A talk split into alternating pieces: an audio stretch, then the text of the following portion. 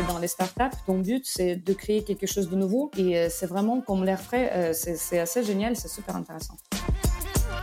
Les tech leaders, c'est en gros, c'est au centre de tout ce qui se passe dans la société parce que leur impact sur euh, la vie quotidienne, il est impressionnant.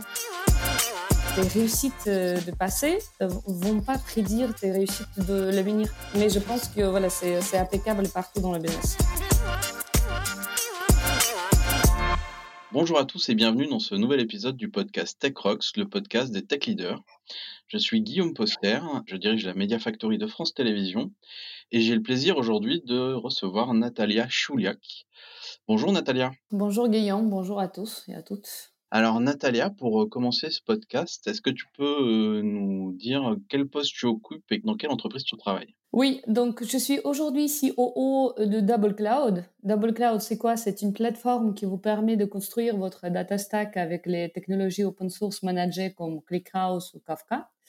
Et quand les gens me demandent après qu'est-ce que ça veut dire COO exactement, parce que la définition peut être vaste, souvent je plaisante, je suis responsable pour tout ce que revenu, comment gagner l'argent et comment dépenser l'argent. Donc ça, c'est ma responsabilité. Alors ça, c'est très drôle, effectivement, on, en a parlé un peu pendant la préparation, puisque le, CTO peut être vu à la fois euh, comme un dépenseur d'argent et majoritairement en France, malheureusement, comme un dépenseur d'argent.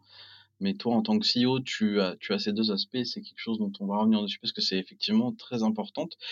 Est-ce que tu peux nous rappeler combien de personnes tu manages, alors directement, indirectement, puisque tu as un poste assez transverse à l'entreprise finalement, de ce que je comprends? Oui, tout à fait. Nous, nous sommes euh, aujourd'hui 65 personnes, dont 25 c'est euh, sous, ma responsabilité directe et 40 euh, personnes c'est justement R&D avec CTO en tête. Est-ce que tu peux nous raconter ton parcours? Parce que je crois déceler une pointe d'accent. Tu, tu viens d'où? Tu, tu, as fait quoi pour arriver chez Double Cloud en France? Et je pense que mon accent va rester avec moi pour toujours. D'origine, je suis de Biélorussie.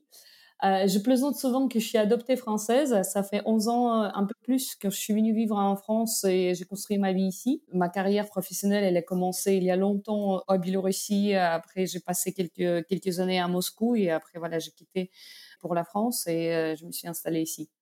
Professionnellement, euh, j'ai fait euh, plein de choses différentes, mais j'ai toujours été, mon focus était toujours sur le lancement de, des nouvelles business dans le monde de tech.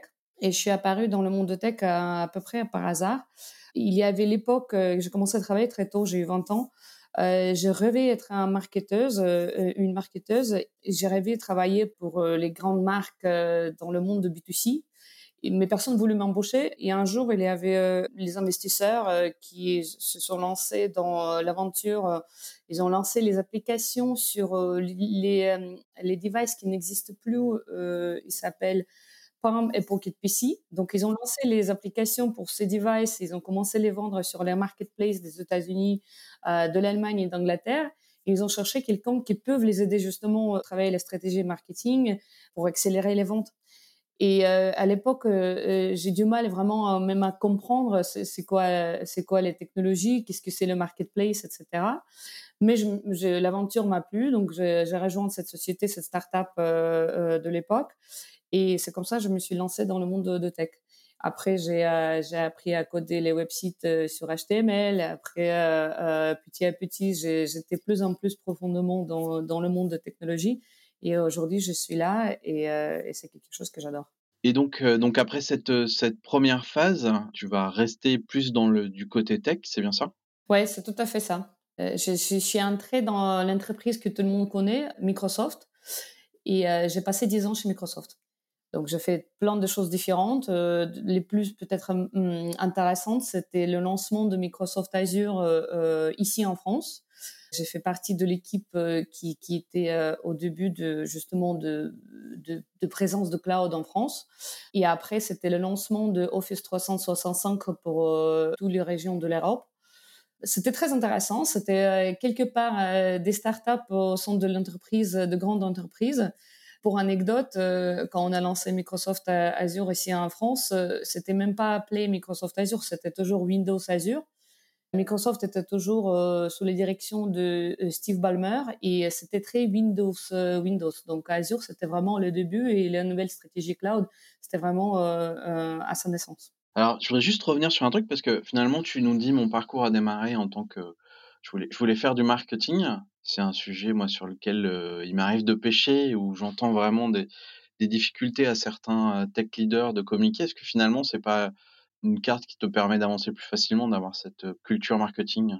C'est une bonne question et c'est très difficile de le répondre. Dans ma tête, heu et c'est peut-être, heu, justement l'impact, de marketing, je partage, tous les business, hein, les business B2C et business B2B. Dans le business B2C, heu, quand on vend, heu, par exemple, les technologies, heu, directement aux consommateurs, marketing joue la rôle clé. Marketing, c'est le centre de pouvoir, si on peut dire comme ça. C'est le centre de décision, c'est le centre de vraiment, l'impact, le plus fort, sur, les stratégies de la boîte et de revenus de la boîte. Dans le monde de B2B où on vend les technologies, par exemple pour les entreprises et cetera, pendant des années peut-être, c'est les premières années maintenant qu'on voit un petit changement. Heu, pendant des années, le centre de décision, le centre de pouvoir à l'impact le plus important sur le business, c'était, heu, niveau commercial, niveau, heu heu, sales, c'était pas du tout niveau marketing. Marketing, c'était toujours, heu, on aide à business, on aide à business, peut-être être un peu plus reconnu quand un commercial appelle à une boîte pour proposer les les solutions, c'était jamais quelque chose très impa heu, très impactful il y avait la décision que j'ai prise à certains moments de complètement euh, sortir du marketing et partir euh, au début vers euh, business development, après vers le monde de, de commerce directement. Et voilà, marketing, c'était quelque chose de, est toujours dans mon portefeuille, mais ce n'est pas quelque chose que je veux continuer à faire en tant que, par exemple, un chief marketing officer. Oui, et c'est ce que tu disais, c'est qu'après Microsoft, tu vas, tu vas aller plus vers des fonctions commerciales avant de revenir aujourd'hui chez Double Cloud, vraiment sur une position beaucoup plus transverse, à la fois technique et produit, quoi. Oui, exactement, ouais. C'était la décision, heu, voilà, que j'ai que j'ai pris. Il y avait un moment, j'ai, j'ai devenu très fatiguée de corporation et heu, j'ai fait mon, MBA chez INSEAD, et donc du coup, j'ai voulu revenir vers le monde de start-up, être vraiment sur les technologies qui peut-être ont l'impact, colossal sur l'avenir et donc, c'est comme ça, je, je suis revenue vers, euh, euh j'ai quitté Microsoft et j'ai rejoint au début Databricks euh, pour être troisième personne euh, euh, ici en France pour développer la région. Après, je suis partie chez Splunk euh, qui rachetait une startup aussi et qui cherchait quelqu'un qui va développer cette startup pareil dans la région. C'est comme ça que ça s'est développé après. Ah ouais, c'est très, très clair. En fait, là, j'allais te demander les les moments rencontres, hem, les choses qui ont été clés dans le déroulé de ta carrière. Tu as cité ton MBA, heu, dans une très prestigieuse et très connue école, heu, qui est l'INSEAD. Est-ce qu'il y a eu d'autres pivots, d'autres éléments clés dans ta carrière avant ce MBA et qu'est-ce que tu as apporté de faire un MBA finalement? Je pense que ouais, il y avait trois moments clés dans ma carrière. Heu, le premier, j'ai déjà mentionné, c'est, complètement par hasard, j'ai rejoint le monde de de la tech, heu, il y a des années, sans savoir qu'est-ce que c'est. Mais du coup, je me suis retrouvée dans le monde qui est extrêmement intéressant, qui vraiment change tout dans nos vies quotidiennes aujourd'hui. Euh, deuxième euh, euh, moment, euh, c'était MBA. Franchement, les gens souvent disent que euh, MBA, c'est les meilleures années ou les meilleurs deux ans de ma vie. Et j'ai toujours pensé que c'était une exagération, mais en fait, euh, non, pas du tout. C'est vraiment, c'était parmi les meilleures années de ma vie. Et après, c'était la décision de quitter la corporation qui était, Microsoft. Quand on fait partie de la corporation, souvent on pense que le monde ailleurs, euh, il est beaucoup plus difficile, tu es tellement bien protégé dans la corporation et tu penses que, es, ça va va pas être possible de faire carrière ailleurs. Et en fait, euh, tout, tout est à l'inverse. Quand je suis arrivée chez Databricks et après j'ai continué à être dans les startups, et j'ai vu que tout ce que je fais au quotidien, c'est beaucoup plus intéressant, beaucoup plus impactful euh, euh, par rapport à ce que j'ai pu faire chez Microsoft. Et après, encore une fois, quand on travaille dans les startups, on touche complètement autre euh, type de société, autre type de technologie, on travaille avec autre type de personnes. Dans corporation, quelque part, ton but, c'est de garder le business et juste améliorer ce qui existe déjà. Mais quand tu es dans les startups, ton but, c'est de, de créer quelque chose de nouveau. Et euh, c'est vraiment comme l'air frais, euh, c'est assez génial, c'est super intéressant. C'est marrant ce que tu dis parce que moi, c'est exactement avec le recul, la vision que j'ai, hein, c'est la grosse entreprise, tu es beaucoup dans une, position de défense, assez peu dans une position de chasse, là où une startup, tu es vraiment dans cette position de, de, chasse permanente, sauf si, sauf si tu arrives comme tu l'as fait chez Microsoft, à trouver des, des petits, de nouveaux projets, nouveaux produits à faire. Ouais, mais après, dans les, pareil, dans les corporations, euh, il existe, c'est, pas, c'est pas sans arrêt en fait. Euh, ces poches, il existe, mais après, ils finissent et souvent, dès que, par exemple, le nouvel business model est trouvé, comme ça se passait chez Microsoft pour le cloud, après, c'est qu'amélioration. Après, c'est que tout le monde travaille là-dessus. Il y a très peu de, de nouvelles histoires qui sont possibles. Ouais, après ce, ce passage justement sur corporate versus startup, est-ce que pour toi, il y a des marqueurs clés sur ce qu'est un tech ou une tech leaduse? Vraiment, qu'est-ce qui définit quelles sont les qualités que doit avoir un tech leader, une tech leaduse? C'est une question intéressante et compliquée. Je trouve qu'aujourd'hui, euh, c'est tellement fusionné avec un business leader euh, tout court. Par exemple, quand euh, il, y a, il y a 15 ans, il y a 20 ans, quand le monde de tech, c'était juste après le bubble de dot-com, il avait un, moment intéressant que être un tech leader, euh, ça veut dire tu es un peu geek, tu es un peu chez toi, tu travailles sur les choses un peu bizarres, euh, personne ne les comprend et personne ne comprend euh, pourquoi, pourquoi on a besoin de ça. Et aujourd'hui, tout est changé.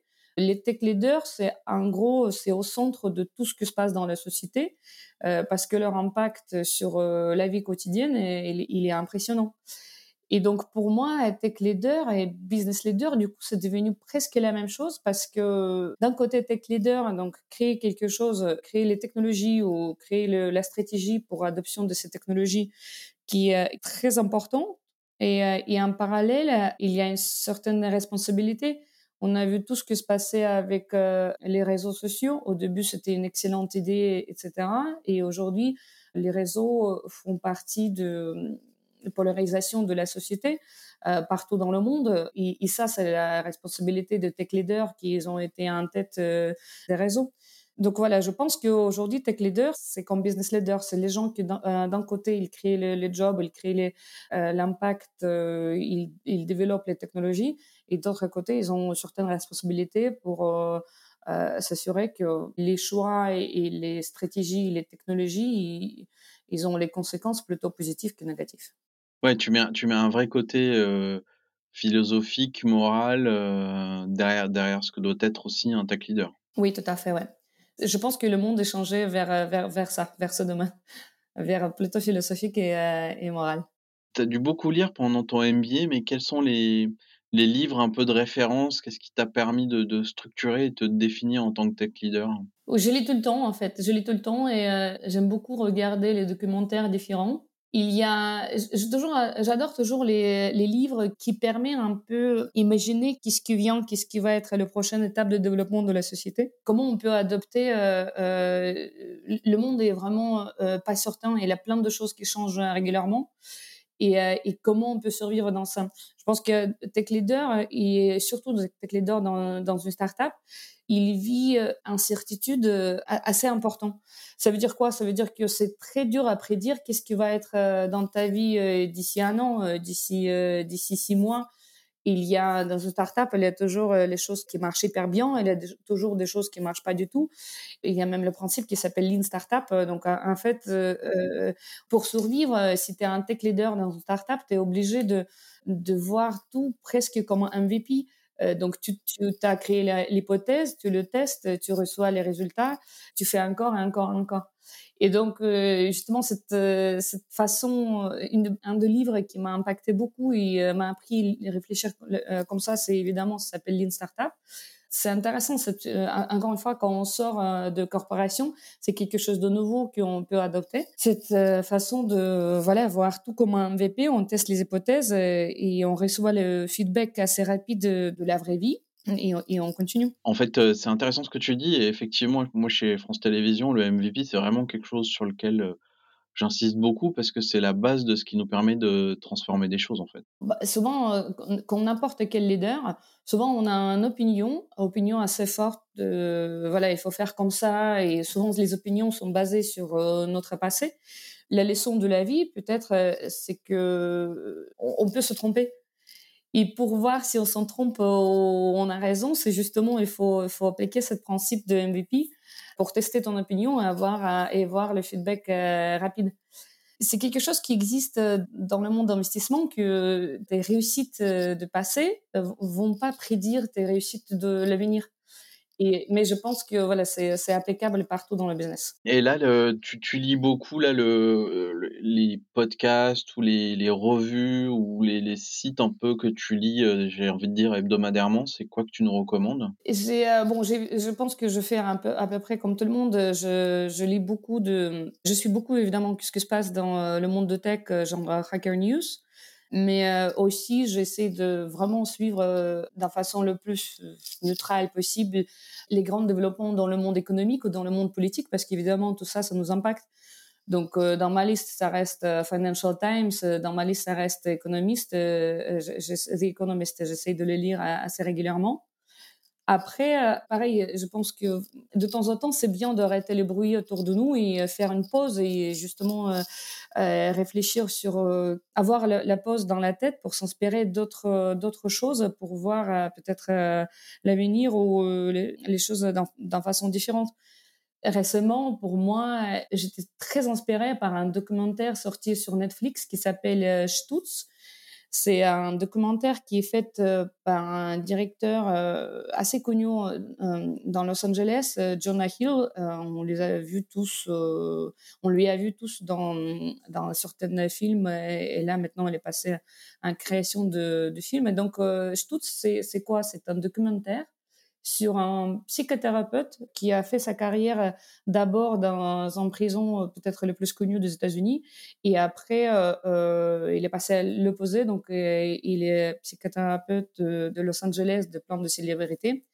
Ce documentaire raconte de ses approches vers psychothérapie, de certains outils, etc. Donc c'est un monsieur assez âgé qui, qui, euh, qui, nous parle de ce que marche et pourquoi euh, les outils comme ça. Le documentaire est très beau, je vous recommande de le regarder, c'est super inspirant. Euh, c'est très touchant, euh, ça parle de la vie, ça parle de, choses que je pense que nous touchent tous. Il parle d'une méthode qui m'a impressionné ou peut-être de l'approche philosophique. Il a dit qu'en fait la vie c'est comme un string of pearls, donc c'est les perles après les perles. Et le vainqueur, c'est pas quelqu'un qui fait quelque chose d'une façon idéale, c'est quelqu'un qui continue à construire les perles après les perles, qui, qui, continue à bouger. Et même si c'est pas idéal, il y a quelque chose de pas bon dedans, c'est pas grave. Il faut juste continuer. Et ça fait à peu près, euh, je pense que ça fait un mois, je continue à réfléchir euh, sur ce concept.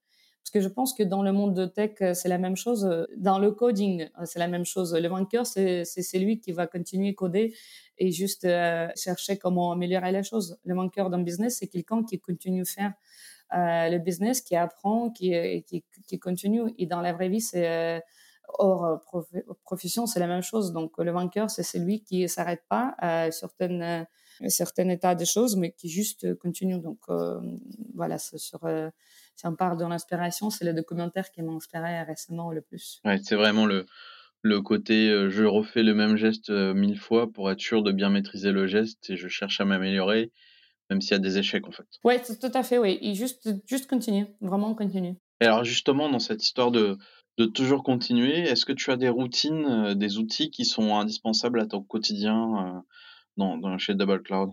Oui, euh, en fait, il, y a plusieurs choses. Bon, déjà, pour, je trouve pour n'importe quel, leader, c'est très important de garder euh, vraiment la structure euh, dans la tête. Et la chose qui aide énormément, c'est du sport. Du sport ou quelque chose qu'on peut rester avec soi-même vraiment cleaner euh, toutes les pensées dans la tête, arrêter le bruit dans la tête et, et réfléchir d'une façon assez claire. Qu'est-ce qui se passe, c'est quoi les prochaines étapes, etc. J'essaie voilà avoir la routine sportive dans ma vie assez régulièrement, pas assez, ça peut être plus, mais euh, c'est quelque chose qui, m'aide beaucoup euh, vraiment de retrouver l'équilibre. Après, il y a Double Cloud, c'est quoi? C'est avant tout, on est remote first euh, company, donc on a l'équipe de développeurs qui sont en Allemagne, à Berlin. Et après, en fonction de business, en fonction de notre stratégie go-to-market, on a des gens qui sont dans les pays différents. On a des gens qui sont ici en, France, mais on a des gens aux États-Unis ou à Israël. Et donc, comme résultat, c'est remote first euh, company. Et quand tu es remote first, c'est très euh, facile de tomber euh, dans la piège, et, peut-être on l'a tous vécu pendant Covid, la piège s'appelle tu passes ta journée en pyjama. Et donc, c'est absolument à éviter, parce que la première chose dans ta réussite, ce, qui est important, c'est la discipline Et pour moi, par exemple, ce qui est indispensable, donc je commence la journée tôt, c'est interdit pour rester en pyjama. Donc, je, m'habille comme si je vais au bureau. C'est très important. On fait toujours, si on fait les Zoom calls, on, fait toujours avec les vidéos. C'est très important de voir les gens, pas que les écouter par téléphone. Et, et, après, on essaie aussi de se voir face to face. Rien mieux euh, quand, quand, en fait, quand on se voit face to face, ça veut dire qu'on crée les vraies relations personnelles qu'on peut continuer après dans l'école Zoom virtuelle, etc. Mais si on n'a pas cet élément face to face, de temps en temps, le monde de Zoom, il est quand même reste un monde de 2D, comme je dis, c'est pas le monde de 3D pour lequel les humains ont été créés. Ouais, c'est intéressant ce point-là. Euh, c'est vrai que les, les boîtes qui réussissent en remote euh, doivent, euh, doivent effectivement contourner cette notion de création de liens. donc, c'est vraiment autour de cette, cet effet vision, quoi. Oui, tout à fait. Avec les gens de l'équipe clé, on commence chaque journée avec le café virtuel. Euh, même si on n'a pas des sujets euh, et même s'il y a plein de choses à faire, on quand même essaie de se retrouver pour euh, au moins 15-20 minutes pour discuter de tout. Mais, mais à force de le faire chaque jour pendant des mois, ça, ça, crée les liens aussi, même si on ne se voit pas régulièrement dans la vraie vie. Et encore, encore cette notion de répétition, en fait, de régularité dans les choses, en fait. Exactement, oui, tout à fait. Quand tu recrutes des gens Qu'est-ce que tu poses comme question? Comment tu fais pour identifier les gens qui seront, euh, adeptes, euh, de ce côté un peu, euh, qui peut passer pour routinier, hein, dans la culture française de de toujours faire les mêmes choses et qui pourront fitter avec, ce modèle de remote, en fait? Ah, c'est une excellente question. J'ai toute une méthode que j'ai développée avec, des années. Les interviews, au final, c'est un moment très court et tu dois faire un jugement, qui est très difficile à faire parce qu'au final tu le bases sur quelque chose que quelqu'un que tu connais pas te dit. Donc, évidemment que c'est, ça crée pas mal de place pour les erreurs et évidemment, on les a tous fait. Et en fait, euh, ce que je fais souvent, en fait, euh, la question numéro un à poser, c'est quel comportement je voudrais bien voir de la personne euh, dans la société. Et après, quand elle a des réponses, par exemple, par exemple, voilà, je veux quelqu'un qui, qui est marathonien. Parce que la startup, euh, encore une fois, c'est avant tout énormément des incertitudes. Euh, il y a énormément de choses à tester et, de temps en temps, pendant pas mal de temps, tu reçois le feedback négatif de marché avant de trouver euh, euh quelque chose qui marche bien et après tu peux accélérer. Donc, euh, euh, j'appelle l'esprit des gens qui en cherchent, je, l'appelle marathonien. Il nous faut de marathoniens. Tu cours un marathon et marathon, c'est pareil, c'est c'est pas l'exercice simple. Tu fais 42 km pour les raisons de temps en temps un peu complètement imaginaires et, euh, et euh, tout le monde le connaît. Hein, au bout de 30 km, tu tapes dans le mur euh, et tu peux pas continuer. Donc c'est hyper dur. Donc un vrai marathonien, il, sait continuer après le 30e, 30e kilomètre. Et donc, souvent, ce que, ce, que, je fais, je donne assignment et je teste euh, le comportement que je veux voir avec cet assignment. Par exemple, on peut donner un assignment qui va demander à la personne à aller rechercher beaucoup d'informations. Et c'est pas facile, et c'est justement où, tu vois à quel point la personne est capable euh, de faire de plus après ce 30e kilomètre.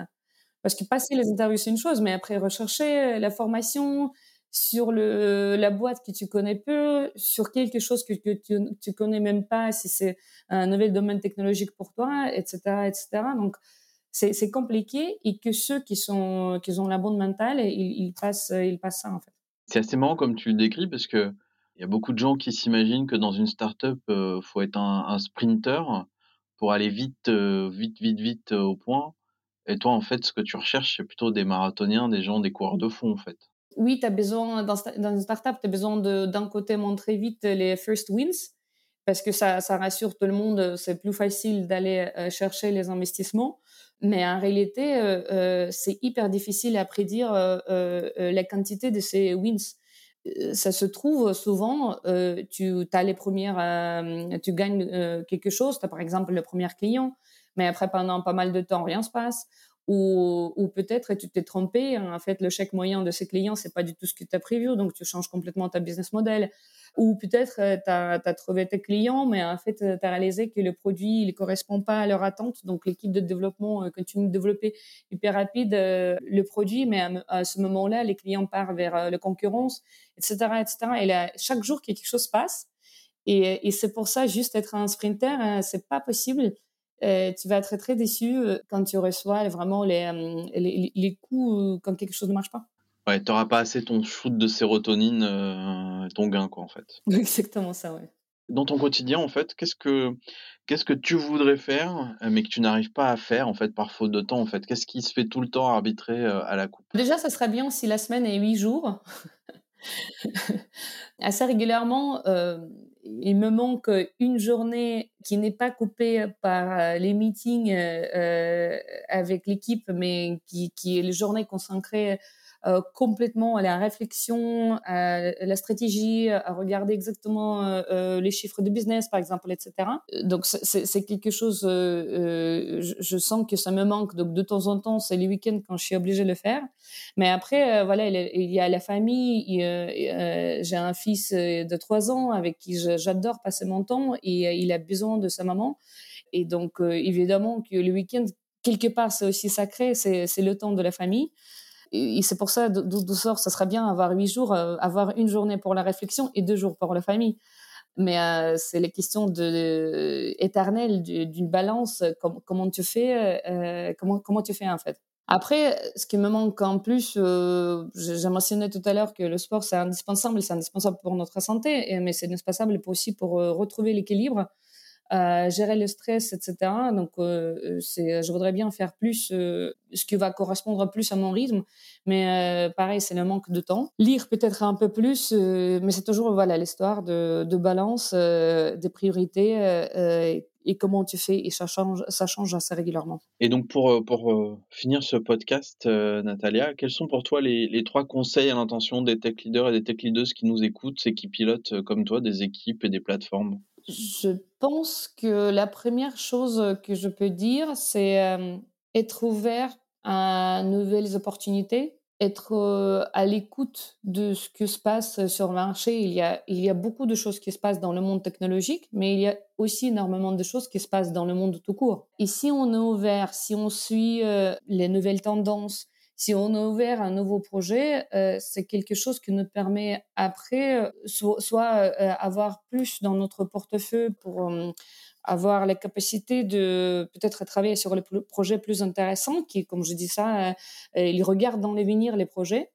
Ou justement si on est dans un tête de la business de business ou on est par exemple dans le rôle de CTO ne pas rater les changements qui sont très importants euh, les changements qui sont importants pour les entreprises euh, ou pour les consommateurs et qui ont peut apporter ce, ce, valeur-là. Il y a un autre bouquin qui m'a inspiré pendant le MBA.